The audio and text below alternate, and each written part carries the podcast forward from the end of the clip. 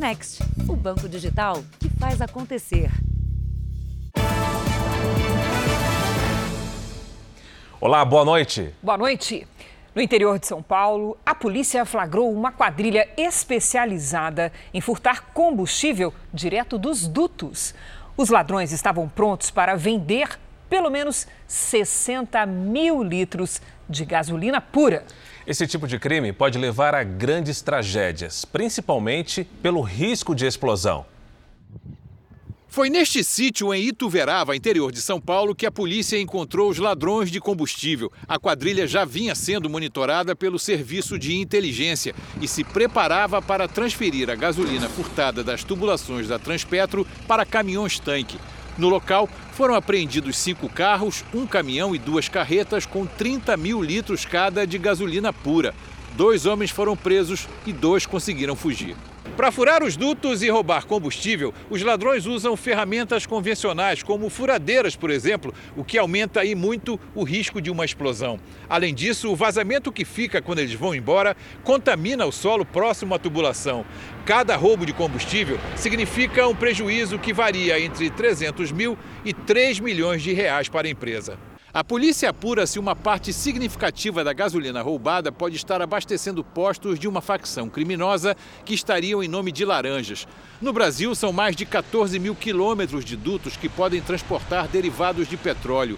Nos furtos, os criminosos geralmente conseguem gasolina pura, que não é a ideal para abastecer carros. Por isso, a investigação acredita que após o roubo, o material passe por uma adulteração e depois disso seja oferecido em postos por um valor bem mais barato do que o normal. Possivelmente eles devem fazer algum tipo de, de, de, de, de mistura para poder fazer a venda. A ideia é revender para uns receptadores, já que a gente está em busca desses receptadores né, que já estão é, acumulados com esses indivíduos. Em 2019, a companhia registrou 203 casos de furto ou tentativas de furto nos dutos em todo o país.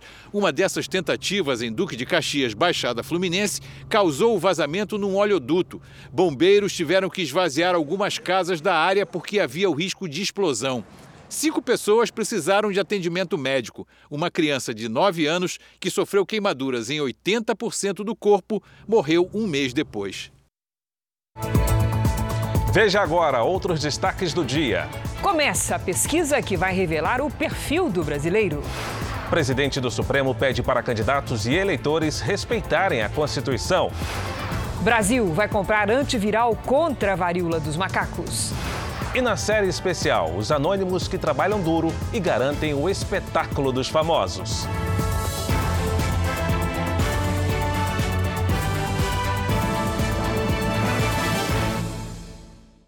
Oferecimento: Investe Mais Bradesco. Seus investimentos num só app.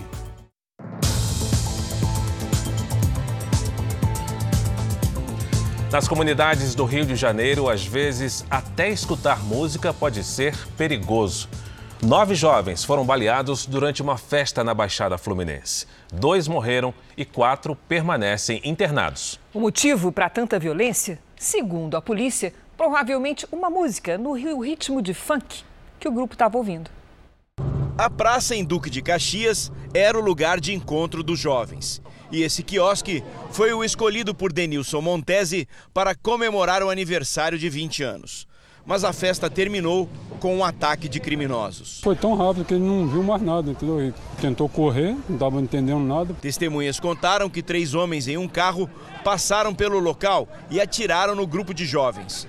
Nove pessoas foram baleadas. Eduarda Paula de Almeida, de 15 anos, morreu na hora. Por que eles fizeram isso, que a gente também não sabe, mas estamos aí querendo uma resposta sobre isso tudo. Ela era uma garota feliz, uma garota sorridente, sabe? Caio Luiz de Souza Leme, de 23 anos, chegou a ser socorrido, mas não resistiu. Ele trabalhava fazendo entregas. Segundo esse familiar, que prefere não se identificar, o jovem parou para cumprimentar um primo quando foi baleado. Caio sempre foi um menino íntegro, sem problema nenhum com, com, com, ninguém. Nós desejamos que as pessoas que fizeram isso, não só com Caio e com a Eduarda, sejam punidas. As marcas do ataque estão por toda a praça. Dos sete jovens baleados, quatro ainda estão internados. A polícia quer ouvir todos eles. O motivo do ataque pode ter sido as músicas que eram ouvidas pelas vítimas durante a festa. As letras citam uma facção rival da que domina o bairro. Para os agentes, uma linha de investigação que poderá levar aos autores do crime. O pai de Denilson recebeu uma boa notícia. O jovem que foi atingido por quatro disparos está fora de perigo. Nenhum pai deseja isso pro filho, entendeu? Sempre foi assim, trabalhador, sorridente, entendeu? Falando com todo mundo. Não tenho nada de falar do meu filho. O número de roubos a estabelecimentos comerciais aumentou 6,5% em todo o país. Câmeras de monitoramento têm registrado esses ataques que chamam atenção pelo uso de armas e muita agressividade. Três homens chegam de moto até essa farmácia em Belém do Pará por volta das 7 horas da noite de sábado. Eles fazem cerca de 10 pessoas reféns e, depois de quase duas horas de negociação, se entregam à polícia. Também neste fim de semana, no Rio Grande do Sul, câmeras de monitoramento flagraram homens armados invadindo uma galeteria em São Leopoldo, a cerca de 35 quilômetros de Porto Alegre. Um dos criminosos usa uma camiseta com o brasão da Polícia Civil. Além de ser uma afronta em si, o crime, também em razão de usar um uniforme né, de polícia judiciária para o cometimento do delito. Nesta loja de celulares que fica em Canoas, na região metropolitana de Porto Alegre, dois criminosos conseguiram roubar 20 aparelhos. O prejuízo foi de quase 40 mil reais. Aqui no Rio Grande do Sul já foram registrados 1.082 crimes como esse somente nos seis primeiros meses desse ano. Os roubos a estabelecimentos comerciais aumentaram 6,5% em 2021, na comparação com o ano anterior. O Rio Grande do Norte foi o estado que mais registrou crescimento no roubos a estabelecimentos comerciais no último ano, com 73% a mais de ocorrências em comparação a 2021. Em seguida, vem Alagoas, com aumento de 67%, e Bahia, com pouco mais de 63%. No Rio de Janeiro, já são 1.292 ocorrências registradas nesse ano. Uma delas foi na Zona Norte.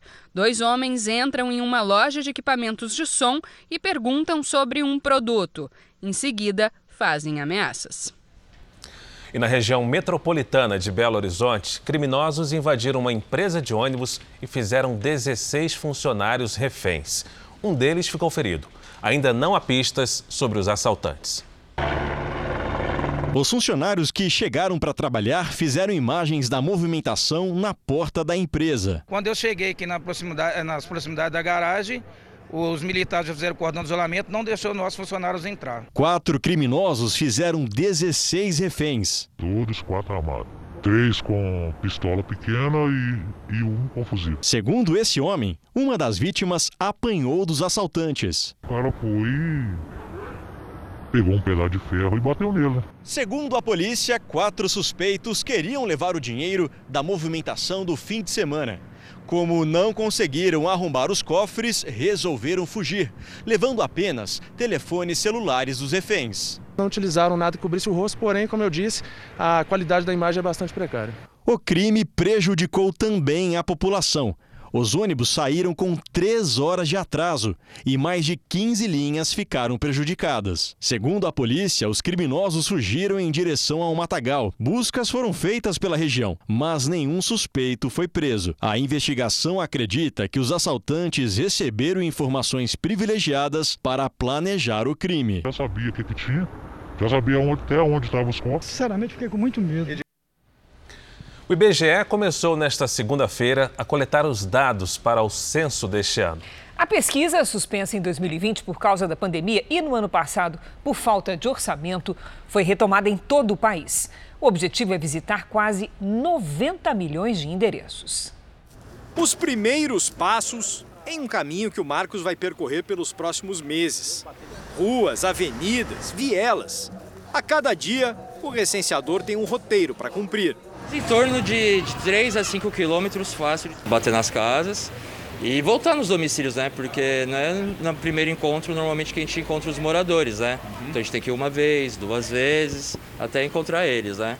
Na casa onde moram sete pessoas, quem respondeu as perguntas foi o Matheus. Demorou Assim, quanto tempo mais ou menos, Matheus? Ah, uns 10 minutinhos, 15 minutinhos. Nos 5.570 municípios do país, os recenseadores vão visitar quase 90 milhões de endereços para coletar as informações do censo com dois anos de atraso. Quando a pandemia começou e foi preciso fazer isolamento social, não dava para os recenseadores baterem de porta em porta e conversar com os moradores. Por isso, o censo de 2020 foi adiado.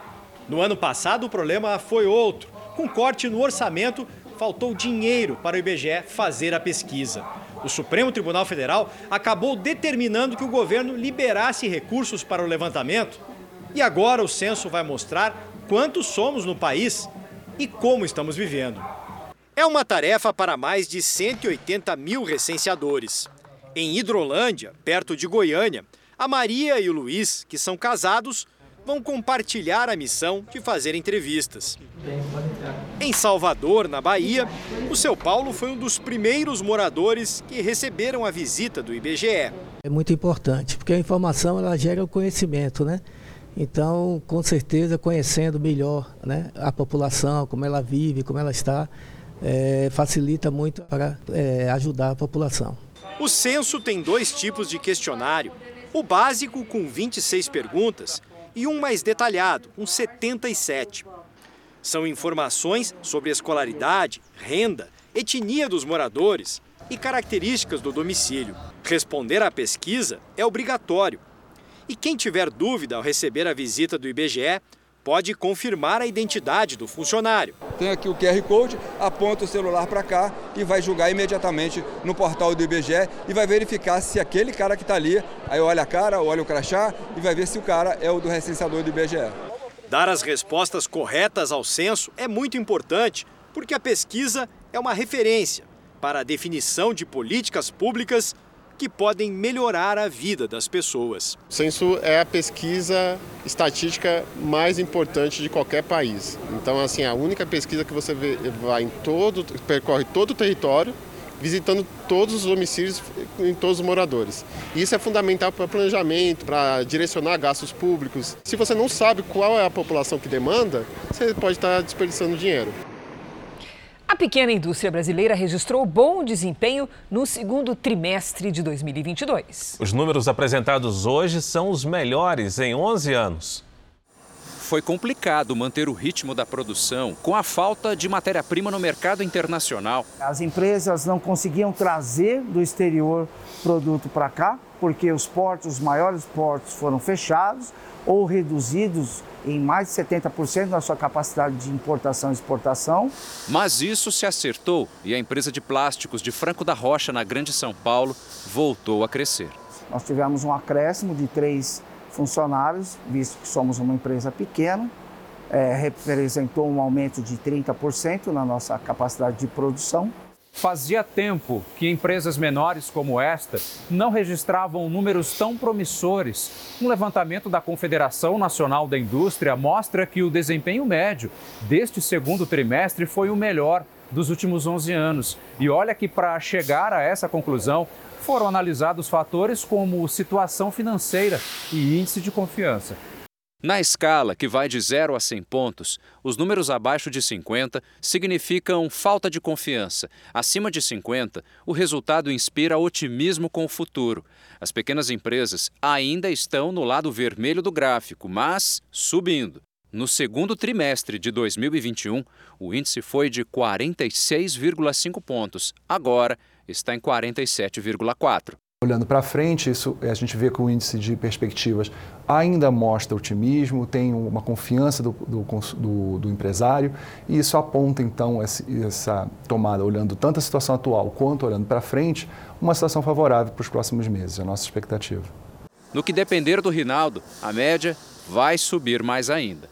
Eu acho que a hora que a indústria civil começar, as construções começarem a deslanchar para valer, eu acho que o mercado vai voltar num processo mais rápido de recuperação ainda. O Ministério da Saúde anunciou hoje que o Brasil vai comprar um medicamento antiviral contra a varíola do macaco a partir de uma parceria com a Organização Pan-Americana de Saúde.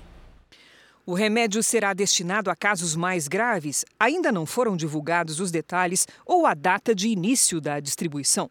O ministro da Saúde, Marcelo Queiroga, confirmou que o governo negocia a compra de vacinas contra a doença. De um total de 100 mil doses destinadas à América Latina, o Brasil ficou com 50 mil doses. Não há pressão sobre o sistema de saúde. Essa situação é absolutamente distinta da Covid-19 e estamos tomando todas as medidas necessárias para assegurar a segurança da nossa população. O Ministério divulgou uma nota técnica sobre os cuidados que gestantes, mulheres que acabaram de dar à luz e as que estão amamentando devem ter para evitar a contaminação. As medidas incluem uso de máscaras, distanciamento de pessoas com sintomas suspeitos, como febre e lesões na pele, e uso de preservativo nas relações sexuais. Em casos leves, o recomendado é o isolamento. Para os graves, as pacientes devem ser internadas. Veja ainda hoje: homem suspeito de abusar dos próprios filhos é preso em plataforma de petróleo. Na série especial, o trabalho pesado que garante o sucesso dos espetáculos das celebridades.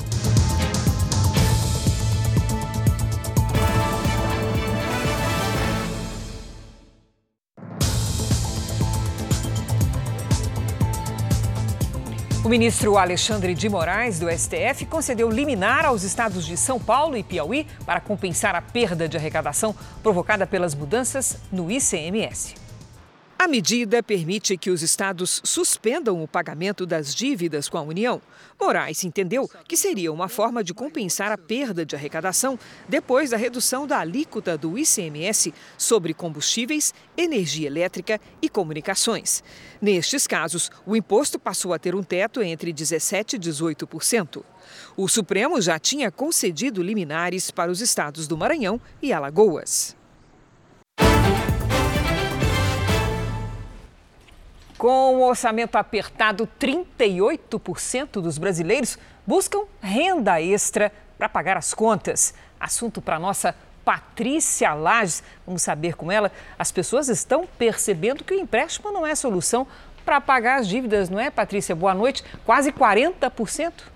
Pois é, Cris. Vamos ver aqui como é que fica. Boa noite para você, boa noite para o Fara. Olha só, aumentar a renda é sempre mais vantajoso. Então vamos avaliar aqui alguns dados. Em 2021, houve um aumento de 20% no número de empréstimos pessoais em relação a 2020. E de acordo com a Febraban, este ano temos uma alta superior a 8%. O percentual de famílias endividadas já beira aí os 28% e é o maior dos últimos 12 anos. Um empréstimo pode até parecer um alívio, mas ele gera um problema maior uma nova conta a pagar que vai encurtar ainda mais o orçamento. O resultado, muitas vezes, é a inadimplência. Hoje, o pagamento de juros já é a terceira maior despesa das famílias, perdendo apenas para o aluguel e para a alimentação.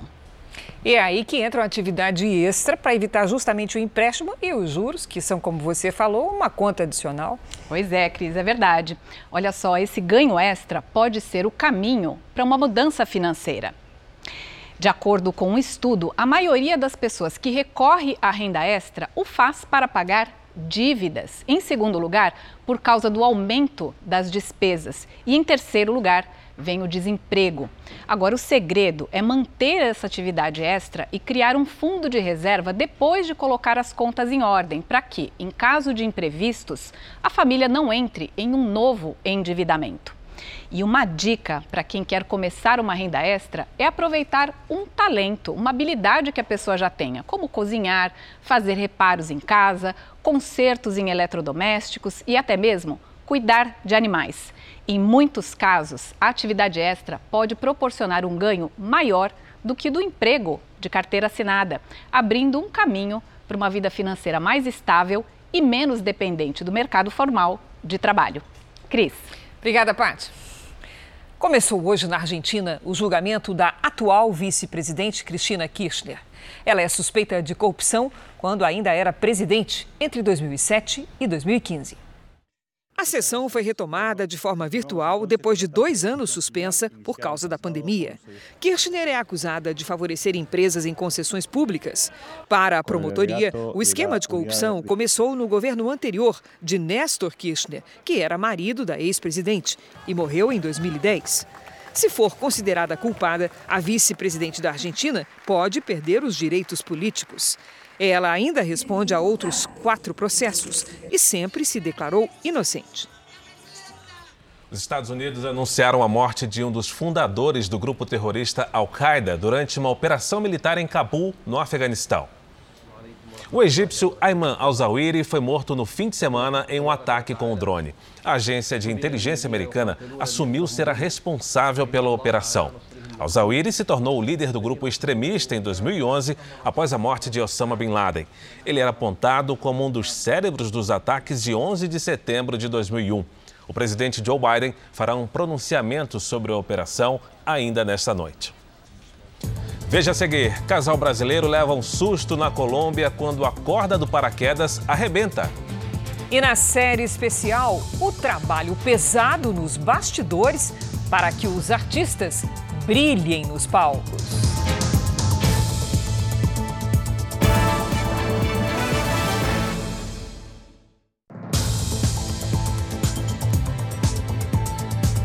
A Polícia Civil do Rio de Janeiro montou uma operação especial para prender um homem de 46 anos suspeito de abusar dos próprios filhos. Ele foi detido quando trabalhava em uma plataforma de petróleo em alto mar, na Bacia de Campos.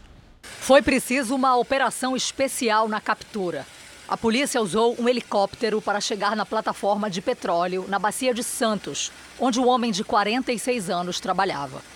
Ele foi preso e trazido para Niterói, na região metropolitana do Rio. De acordo com os investigadores, o suspeito teria abusado sexualmente dos dois filhos, um menino e uma menina de 3 e 7 anos. A denúncia foi feita pela mãe, que contou à polícia que viu o pai abusando de um dos filhos. Durante as investigações, os policiais encontraram uma carta escrita pela criança mais velha, de 7 anos, em que ela relata os abusos e pede socorro. Na delegacia, durante o depoimento, o homem negou o crime. Mas, segundo a polícia, ele se aproveitava da ausência da mãe das crianças para cometer os abusos. E teria ameaçado matar a mulher e os avós dos filhos para que eles não falassem sobre o crime. Os elementos de informação coletados foram bem robustos, sendo oitiva de testemunhas e arrecadação de provas técnicas. As vítimas foram encaminhadas para exame de corpo de delito, resultou positivo para uma das vítimas. Só neste ano, a ouvidoria do Ministério da Mulher, da Família e dos Direitos Humanos recebeu mais de 11 mil denúncias de casos de violência sexual contra crianças e adolescentes. Em mais de 40% dos relatos, os acusados eram parentes das vítimas. Um flagrante mostra o susto que um casal de brasileiros passou durante uma viagem de férias no exterior. Os dois faziam um passeio com o paraquedas puxado por um barco, quando a corda que os segurava arrebentou. O passeio é comum para turistas que visitam o arquipélago de San Andrés, na Colômbia. Puxado por um barco em um paraquedas, o casal admirava o mar azul do Caribe até que os ventos ficaram mais fortes. Uma tempestade se aproximava. Na gravação é possível ver o barco sendo arrastado pelas ondas. Até que, em um determinado momento, a corda se rompe e o casal cai no mar.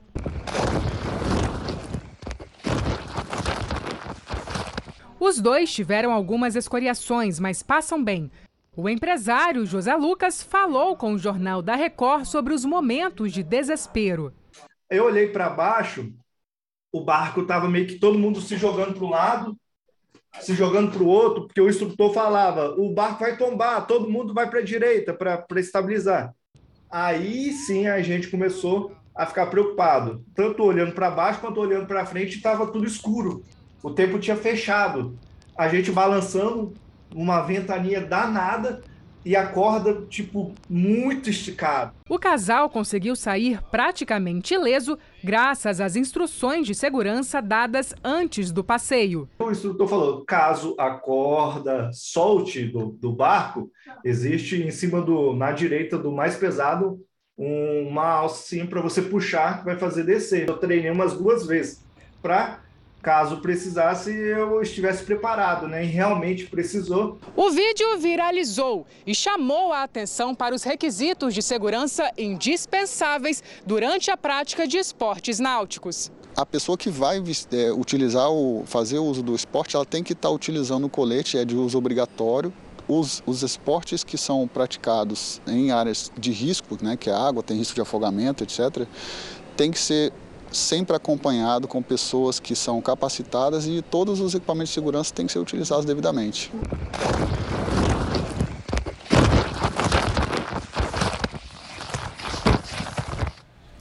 O corpo do empresário João Paulo Diniz foi enterrado hoje em São Paulo. Ele morreu aos 58 anos em Paraty, no Rio de Janeiro. Foi uma cerimônia discreta e reservada apenas para parentes e amigos mais próximos de João Paulo. O empresário morreu ontem aos 58 anos, vítima de um infarto fulminante. Ele estava em casa na cidade de Paraty, no Rio de Janeiro. Ele é filho do também empresário Abílio Diniz, fundador de uma das maiores redes de supermercados do país. Em 2001, o empresário sobreviveu à queda de um helicóptero que seguia para a praia de Maresias, no litoral norte de São Paulo. A aeronave caiu no mar durante uma tempestade. No acidente, morreram o piloto e a modelo Fernanda Vogel, então namorada dele. João Paulo e o copiloto conseguiram nadar até a praia. João Paulo Diniz foi triatleta e gostava de participar de maratonas. A paixão pelo esporte o levou a incentivar e a patrocinar várias modalidades de alto rendimento no Brasil. Ele criou um centro de excelência em estudo, treinamento e capacitação de técnicos e preparadores físicos, que foi uma de suas iniciativas mais importantes. João Paulo Diniz deixa a mulher e quatro filhos. O preço da gasolina teve uma queda de mais de 20% no último mês. Já o óleo diesel, no mesmo período, teve uma redução bem menor. E os especialistas explicam por quê. O Nivaldo leva um susto toda vez que vai encher o tanque do caminhão. Em Goiânia, o litro do diesel custa quase R$ reais. Arranja dinheiro. Aí é 4 mil conto encher um tanque desse. Desde o fim do mês de junho, os combustíveis têm ficado mais baratos. O preço médio da gasolina caiu mais de 22%. O do etanol, quase 16%. Já a redução no diesel foi de menos de 2%. E por que o diesel não fica mais barato? Segundo especialistas, são dois motivos principais. A redução do ICMS, em vigor desde o fim de junho, não afetou tanto o preço do diesel, que tinha uma alíquota menor que o da gasolina e do etanol, que foi fixada entre 17% e 18%. Você teve uma redução considerável. Já o diesel não, na grande maioria dos estados a alíquota já era inferior a 17%. Outro motivo é que um quarto do diesel consumido no Brasil é importado e o produto está em falta no mundo inteiro. O diesel tem a particularidade da questão da guerra com a Rússia e a Ucrânia, onde a Rússia é uma das maiores exportadoras e a demanda por diesel, né, com toda essa crise no mundo, aumentou bastante, fazendo com que o seu preço esteja até acima, até descolando da cotação do petróleo. Eleições 2022. Vamos acompanhar o dia dos candidatos à presidência da República.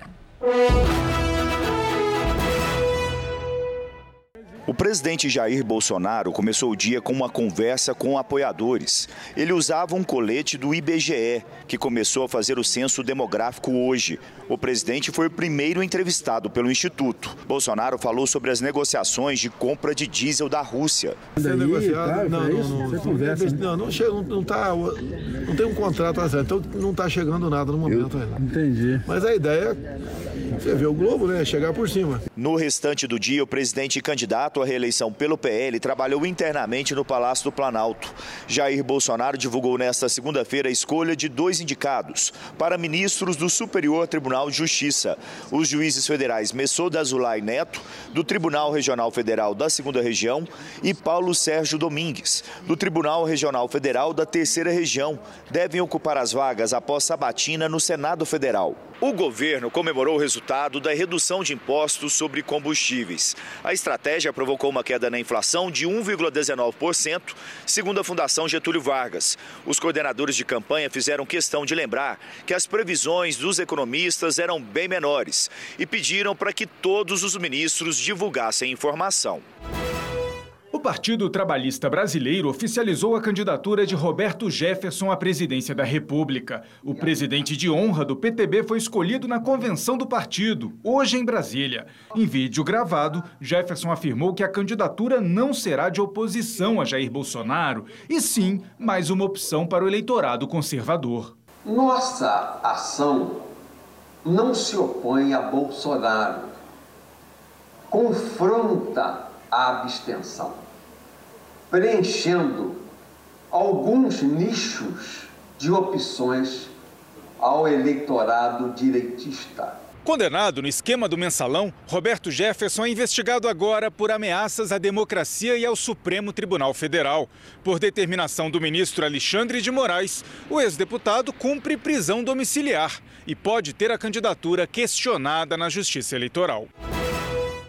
A candidata do MDB, Simone Tebet, participou hoje do ciclo de debates da Federação das Indústrias de São Paulo com os candidatos à presidência. Tebet diz que as prioridades de seu governo, caso seja eleita, serão a erradicação da miséria e a redução da pobreza. Depois de apresentar suas propostas de governo aos empresários, Simone Tebet salientou que sua chapa será puramente feminina, mas não anunciou quem será sua vice.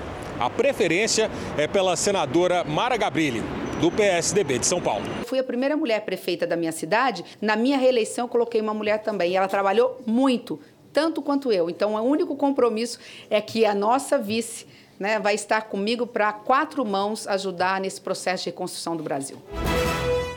O candidato do PDT, Ciro Gomes, participa nesta noite da convenção estadual do partido, que define o candidato ao governo do Amazonas. O estado do Amazonas é um estado muito importante para a vida brasileira. Nós tiramos daqui 8% da produção industrial do país. Aqui está o bioma mais sensível e cobiçado do planeta Terra. Luciano Bivar, do União Brasil, comunicou ao partido no fim de semana que desistiu de disputar a presidência da República e que vai concorrer a uma vaga na Câmara dos Deputados. A senadora por Mato Grosso do Sul, Soraya Tronic, deve ser anunciada como candidata do União Brasil à presidência antes da convenção do partido, marcada para a próxima sexta-feira. O candidato do PT, Luiz Inácio Lula da Silva, não teve agenda pública hoje. André Janones, candidato do Avante, deu entrevistas para portais de notícias e uma emissora de TV. O candidato do PROS, Pablo Marçal, deu entrevistas a emissoras de TV e a um canal de internet em Goiânia. Felipe Dávila, candidato do Novo, cancelou todos os compromissos de campanha dessa segunda-feira em razão da morte de seu cunhado, o empresário João Paulo Diniz. O ex-governador do Distrito Federal, José Roberto Arruda, volta a ficar inelegível. A decisão do ministro Gurgel de Faria, do Superior Tribunal de Justiça, derrubou a liminar que restabelecia os direitos políticos de Arruda. O ex-governador foi condenado em segunda instância por improbidade administrativa. Arruda, que planeja concorrer a uma vaga na Câmara dos Deputados, disse que vai recorrer. O Judiciário voltou hoje do recesso de meio de ano. O presidente do Supremo Tribunal Federal, Luiz Fux, fez um discurso em que pediu a candidatos e eleitores que respeitem a Constituição. O ministro Luiz Fux defendeu as urnas eletrônicas e pediu paz nas eleições. Felizmente, nossa democracia conta com um dos sistemas eleitorais mais eficientes, confiáveis e modernos de todo o mundo. Nunca é demais renovar ao país os votos de que nós, cidadãos brasileiros, candidatos e eleitores e demais partícipes, que permaneçamos leais à nossa Constituição Federal, sempre compromissados para que as eleições deste ano sejam marcadas pela estabilidade institucional e pela tolerância. O presidente Fux pautou para o fim da gestão, que vai até setembro, temas importantes como a aplicação da lei de improbidade administrativa, que pode impactar candidaturas nas eleições de agosto, além do Código Florestal, sigilo de dados e das comunicações telefônicas. Pouco antes da sessão, a Procuradoria-Geral da República voltou a defender que o Supremo arquive o um inquérito que apura se o presidente Jair Bolsonaro vazou dados sigilosos de uma investigação da Polícia Federal em andamento. A investigação mencionada pelo presidente tratava de uma tentativa de ataque às urnas eletrônicas. No documento, a vice-procuradora-geral Lindora Araújo critica o ministro Alexandre de Moraes, que é o relator, por não arquivar o caso. Segundo ela, o ministro desrespeitou as regras do processo ao pedir novos procedimentos de investigação. Também nesta segunda-feira, o Tribunal Superior Eleitoral retornou aos trabalhos. O TSE e a Procuradoria-Geral Eleitoral firmaram acordo para investigar crimes de violência eleitoral contra mulheres. O presidente do tribunal, Edson Fachin, voltou a defender o sistema eleitoral brasileiro. Quem, portanto, vocifera não aceitar resultado diverso da vitória, não está defendendo a auditoria das urnas eletrônicas do processo de votação. Está defendendo apenas o interesse próprio de não ser responsabilizado pelas inerentes condutas ou pela inaptidão de ser votado pela maioria da população brasileira. O ministro Alexandre de Moraes, do Supremo Tribunal Federal, transformou a detenção de Ivan Rejane em prisão preventiva, ou seja, sem data para terminar. Rejane foi preso em Belo Horizonte depois de publicar um vídeo com ameaças aos ministros do Supremo e a políticos, como o ex-presidente Lula. Ao determinar a prisão, Moraes atendeu a um pedido da Polícia Federal. Procurada, a defesa de Ivan Rejane ainda não se pronunciou. O Peru confirmou a primeira morte pela varíola do macaco. Mais cedo, a Índia também relatou um caso fatal da doença. O homem de 22 anos era indiano, mas havia retornado dos Emirados Árabes Unidos. Ele foi internado com dores de cabeça e cansaço. Exames feitos depois comprovaram que ele tinha varíola. Já o paciente peruano tinha 45 anos e tinha imunidade baixa porque também sofria de AIDS. Ele morreu com infecção generalizada. Nós vamos agora direto para a Ásia conversar com a nossa correspondente Silvia Kikuchi, porque quem chegou hoje ao continente foi a presidente da Câmara dos, de Deputados dos Estados Unidos, Nancy Pelosi. Olá, Silvia, bom dia para você. Já se sabe se Taiwan fará parte do roteiro da Nancy Pelosi? Oi, Cris. Oi, Celso. Apesar da mídia de Taiwan e fontes ligadas ao governo de Joe Biden confirmarem a visita, o gabinete da democrata não incluiu o país no itinerário divulgado. Pelosi chegou hoje a Singapura, onde se encontrou com líderes da cidade-estado. A presidente da Câmara ainda visita a Malásia, Coreia do Sul e o Japão. Se a parada em Taiwan for confirmada, a China promete sérias consequências. A independência de Taiwan é mais um ponto de conflito que acirra as disputas entre Washington e Pequim. Veja a seguir. Taiwan é a mais nova peça-chave no xadrez global. A China considera que a ilha é parte do seu território, apesar de não ter o controle sobre a região. Pequim já afirmou diversas vezes que pretende reunificar o território, mesmo que isso exija o uso da força. Desde que a democrata deixou em aberto sua visita a Taiwan, o governo chinês deu diversas declarações em tom de ameaça. A notícia foi um banho de água fria para o governo Biden, que tenta apaziguar os ânimos com o presidente chinês. Joe Biden chegou a conversar com Xi Jinping sobre o tema, mas não chegaram a um consenso. Oficialmente, os Estados Unidos pedem responsabilidade da China e disseram que não vão morder iscas. Já representantes do regime chinês advertiram para o uso de força militar. Se a viagem acontecer, Pelosi será a autoridade mais importante dos Estados Unidos a visitar a ilha asiática em 25 anos. O primeiro carregamento de grãos partiu da Ucrânia depois de cinco meses de bloqueio por causa da guerra. O navio partiu do porto de Odessa nesta segunda-feira, rumo ao Líbano. A autorização das exportações marca um dos poucos avanços diplomáticos entre Rússia e Ucrânia desde o início da guerra. O navio, com 26 mil toneladas de milho, segue para o Líbano. O conflito provocou desabastecimento de grãos, já que a Ucrânia, até 2020, era responsável por 13% das exportações mundiais de milho e 9% das de trigo. O acordo para a retomada do comércio não foi acompanhado de cessar-fogo. Neste domingo, um ataque no sul da Ucrânia matou o dono de uma das principais empresas ucranianas de logística. Outras cidades da região também foram bombardeadas. Na festa anual da Marinha, o presidente Vladimir Putin anunciou que a frota russa vai receber nos próximos meses um novo míssil hipersônico. O míssil voa muito mais rápido que a velocidade do som e é praticamente impossível de ser detectado.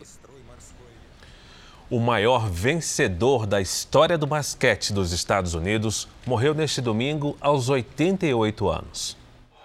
Bill Russell foi campeão da Liga Nacional de Basquete, a NBA, por 11 vezes e também liderou a equipe que ganhou o ouro nos Jogos Olímpicos de 1956. Russell foi o jogador mais valioso da NBA por cinco vezes. E também foi o primeiro técnico negro da liga a vencer um campeonato. Em 2011, recebeu do presidente americano Barack Obama a Medalha da Liberdade, o maior prêmio civil do país, não só pelo que fez no esporte, mas pela luta por igualdade. A família não divulgou a causa da morte, mas afirmou que ele partiu em paz ao lado da esposa. 4 graus mais quente que a média. Assim foi o mês de julho na maior parte do Brasil. Agora nós começamos agosto e é hora de saber o que é que podemos esperar neste período do inverno. Vamos conversar com a Lidiane Sayuri. Boa noite, Lid. Inverno atípico, será? Ainda assim, viu, Cris? Boa noite para você, Fara, para todos que nos acompanham. Agosto não deve ser diferente, não, viu? O calor é causado pelo ar seco no interior do Brasil, que está mais forte este ano. A temperatura fica acima do normal no Sudeste, no Centro-Oeste, no interior do Nordeste e também no Tocantins. E aumenta o risco de queimadas nas áreas em vermelho do mapa. Nesta terça-feira, tempo firme em boa parte do Brasil. Na costa do Nordeste, a chuva aperta esta semana e pode causar transtornos entre o sul da Bahia e o Rio Grande do Norte. Em Porto Alegre, máxima de 22 graus. No Rio de Janeiro, faz até 27. Em Cuiabá, 37. Em Aracaju, 28 e até 33 em Manaus. Em São Paulo, a temperatura sobe nos próximos dias. Terça e quarta com 25 graus. Na quinta, olhem só, até 29. Agora tem tempo delivery, mas com surpresa na tela. O seu Francisco é de Balneário Camboriú, em Santa Catarina. Opa, muito bonitinho, né? Seguinte, a filha Gigi fez o pedido, então parabéns, seu Francisco, pelos 82 anos. Aproveite a semana de aniversário com tempo firme e temperaturas amenas. Os dias começam com nevoeiro. À tarde, o sol aparece. Nesta terça, máxima de 19 graus. Na quarta, faz até 21 e na quinta, até 22 graus. Em Aracati, no Ceará, tem a participação do Eduardo Ligiane. Vamos lá. Eduardo, seguinte, semana de tempo bem instável por aí, com sol, calor e chuva, principalmente à tarde. Nesta terça, máxima de 28 graus. Na quarta e na quinta, faz até 27. Faça como eles, participe também do Tempo Delivery pelas redes sociais com a hashtag você no JR. Cris, para. Obrigada, Lidy. Obrigado, Lidy. Boa noite. Os Estados Unidos enfrentam situações extremas no clima. Enquanto a Califórnia, que fica no oeste, registrou o maior incêndio do ano, no estado, no estado do Kentucky, que fica no sudeste, ao menos 35 pessoas morreram por causa das chuvas. Famílias inteiras, entre adultos e crianças, levadas pelas inundações. As imagens aéreas mostram o estrago das tempestades em Kentucky. Militares da Guarda Nacional sobrevoam as regiões inundadas em busca de moradores ilhados. No solo, bombeiros lutam para alcançar o maior número de pessoas. Centenas de pessoas seguem desaparecidas e o governador já avisou que o número de mortos vai subir. No estado do Arizona, que também sofre com as chuvas, uma cena impressionante de um resgate. Uma motorista ficou presa com o cachorro de estimação em uma correnteza. Uma câmera presa a um bombeiro gravou o trabalho para tirá-la de dentro do veículo. A mulher está fora de perigo, mas o cão não foi encontrado. Chuvas fortes como essa estão ocorrendo com até 40% mais frequência do que 100 anos atrás. O alerta foi dado pela agência do governo americano que monitora as mudanças climáticas. Além das inundações, o país enfrenta ao mesmo tempo gigantescos incêndios florestais. O maior deles continua devastando o norte da Califórnia. Mais de 2 mil moradores estão sob alerta máximo e devem abandonar suas casas, segundo o Serviço de Emergência do Estado. O fogo já destruiu uma área equivalente a 52 mil campos de futebol.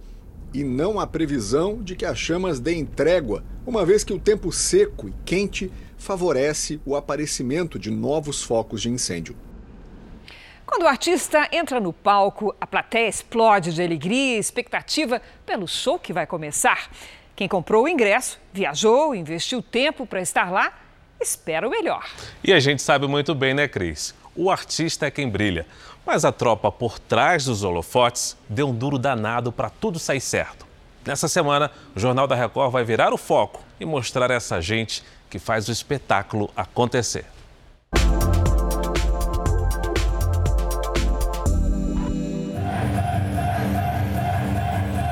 Tudo sincronizado: som, luz, artista e plateia. Para tudo isso acontecer direito, um outro grupo, desconhecido pelo público, assume o palco bem antes dos músicos. São os técnicos.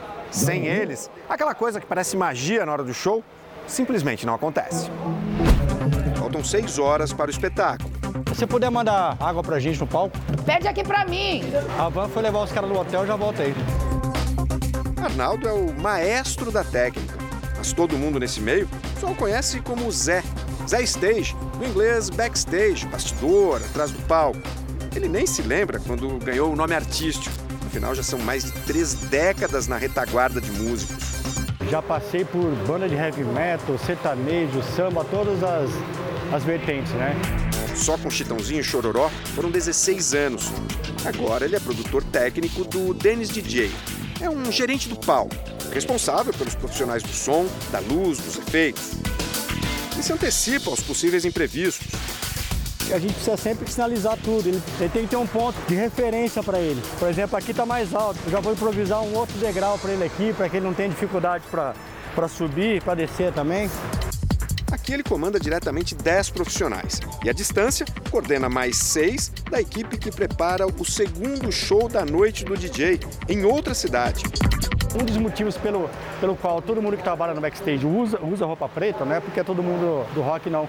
Mas se porventura a gente precisar adentrar o palco, alguma coisa para fazer alguma manutenção, pelo menos senta de uma forma mais discreta. São ali duas horas de show, são duas horas assim, é, de uma pressão pra gente muito grande. Tá tudo funcionando, mas nada, nada vai garantir que, que na hora vai funcionar. Você está lidando com máquina, com equipamento. Haja logística, trabalho para o produtor executivo. Já tiveram situações que a gente teve que ir de barco, de moto, de charrete, né? Tem muitos eventos, inclusive, que a gente não chega, então a gente tem que prover né, helicóptero. Já chegamos de tudo que é jeito já no show. A maior parte dos equipamentos fica em cima do palco, mas alguns são controlados de longe, onde a visão é de frente para o show. Estou chegando aqui na house, a casa. É uma espécie de puxadinho do palco, olha só. O palco está lá, mas vários técnicos ficam aqui. Então aqui você tem o som que vai pro público, a iluminação e o que vai no telão. DJ Rafa é quem cuida das imagens. A gente sempre tinha vibe, ver o que conteúdo se encaixa. A gente tem alguns conteúdos que são próprios de certas músicas, só que a maioria é tudo na mão, é tudo ao vivo. É, é, é você sente, sente o que está rolando. A gente sente. Aí tem a sincronia de cores, questão da luz. Ao lado do palco, mais um setor importantíssimo. Os camarins do festival onde o Denis vai tocar. Pode sentar um pouco? Ah. Aqui quem cuida é Yara, outra veterana no ramo. Os artistas vão entrar no palco por volta de 10, 10 e meia. Agora são 4 da tarde, 4 Eu e tô pouco. aqui Você tá desde que horas? Desde as 7 da manhã. Você tá desde as 7 da manhã. Além da alimentação dos músicos, ela ainda é responsável pela privacidade e pelo conforto das estrelas. Ela é uma especialista em dar jeitinhos de última hora. Agora, um show internacional que eu fiz uma vez, que pro Michael Jackson, aí eu quase infartei. Excelente. Pediu 50 toalhas, umas 200 garrafas de água importada. Naquela época a gente não tomava tanta água importada aqui, né, gente? Então foi uma, uma- uma correria para estar atrás dessa água dele. Quando a pista é liberada para o público, tudo já está pronto. É nesse momento que o DJ chega, só meia hora antes do show. Confiança total na equipe. Mas imagina parar o gerador reserva e aí tem que pular para outro. Essas coisas acontecem, entendeu? E o pessoal resolve? Resolve, claro. Tá tranquilo? Tô tranquilaço agora. Denis sobe ao palco rodeado por seus guardiões. Cumprimenta o técnico de som, recebe o microfone das mãos do Zé e vai.